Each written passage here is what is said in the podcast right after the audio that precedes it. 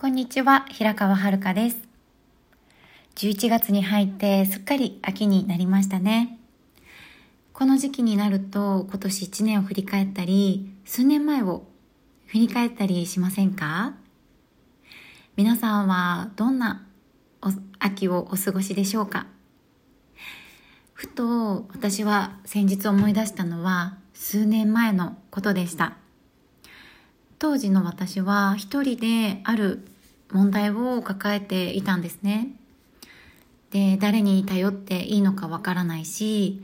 その問題に対して誰、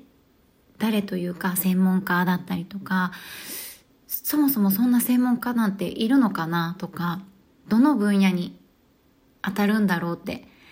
誰かに聞こうにも簡単に打ち明けられる内容ではないし、こう知られてしまうと何かこう自分の全てを失ってしまうんじゃないのかなっていう感覚で勇気が持てないままでいました。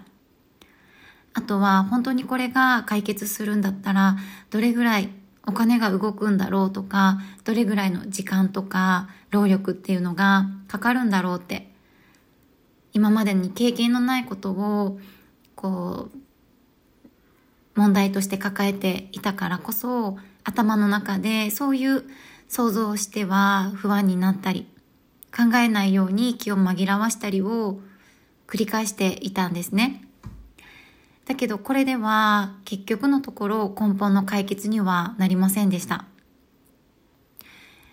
自分のことじゃないのになんで私が抱えなきゃいけないんだろうとかそう思っていたこともあって誰かのせいにしたくなる自分も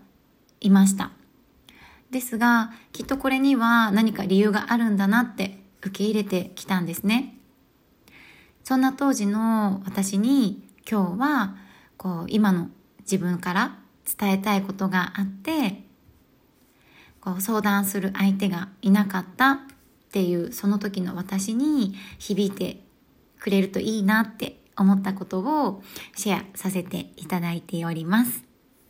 それは何かっていうと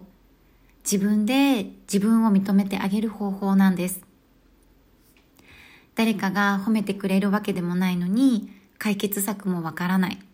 視界が曇って見えないのに光があるかもしれないって行動をし続けて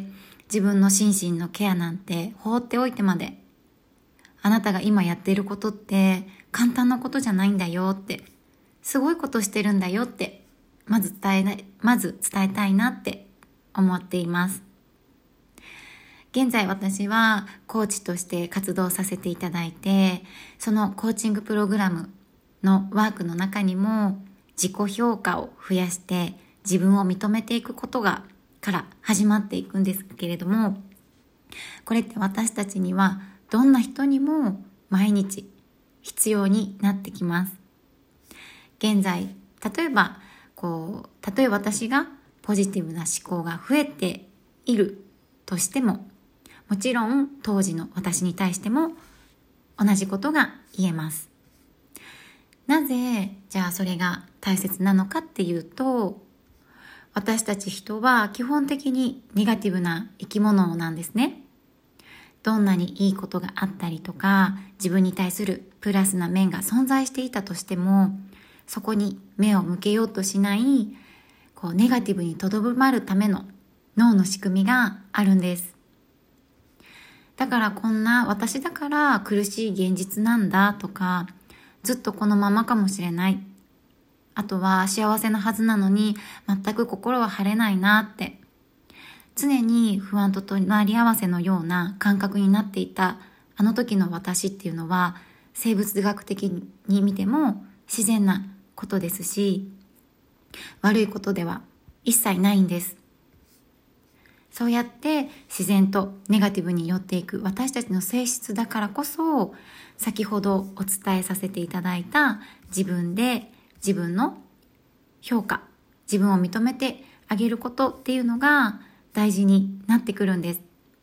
筋トレのように思考をこうネガティブからポジティブに捉え方を変えてあげたり、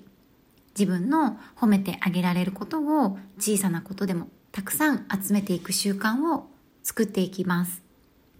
もうできていることとか、こんなこともできたなって感じること。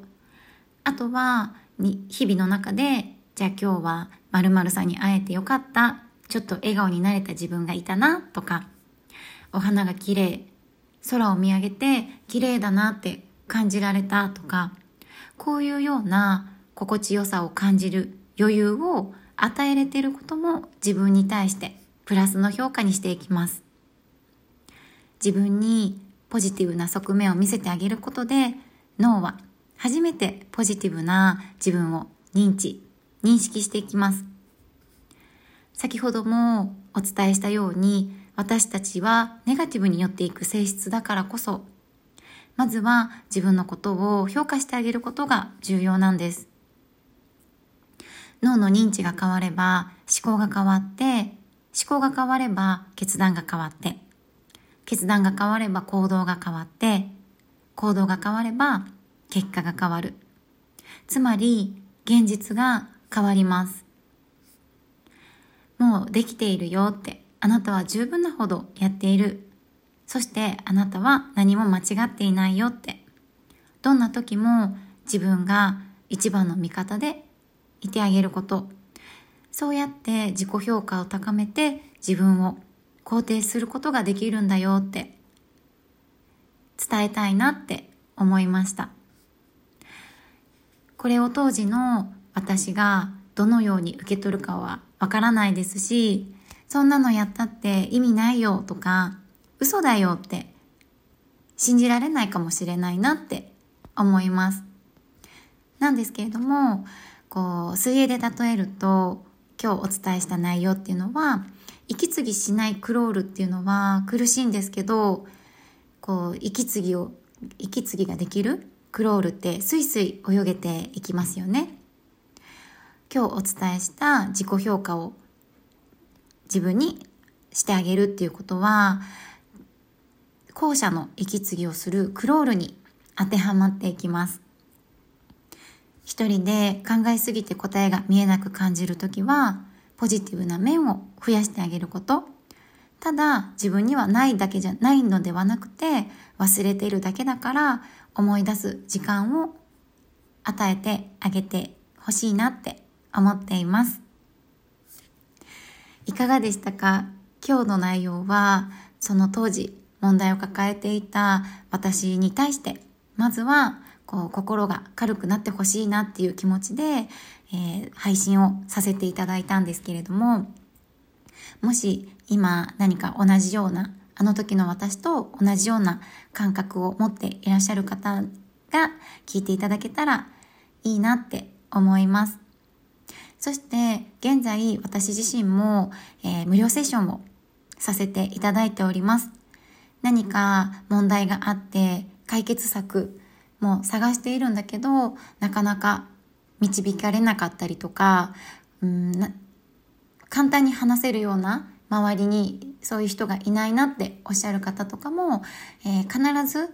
今ある問題には解決策っていうのが存在しているのでぜひあの無料セッション参加していただいてあの私と一緒に問題の解決を探していきましょう。で、DM を送っていただく方法なんですけれども、えー、ここのリンクのところにインスタグラムを貼り付けておりますので、そこのインスタグラムから私のトップページより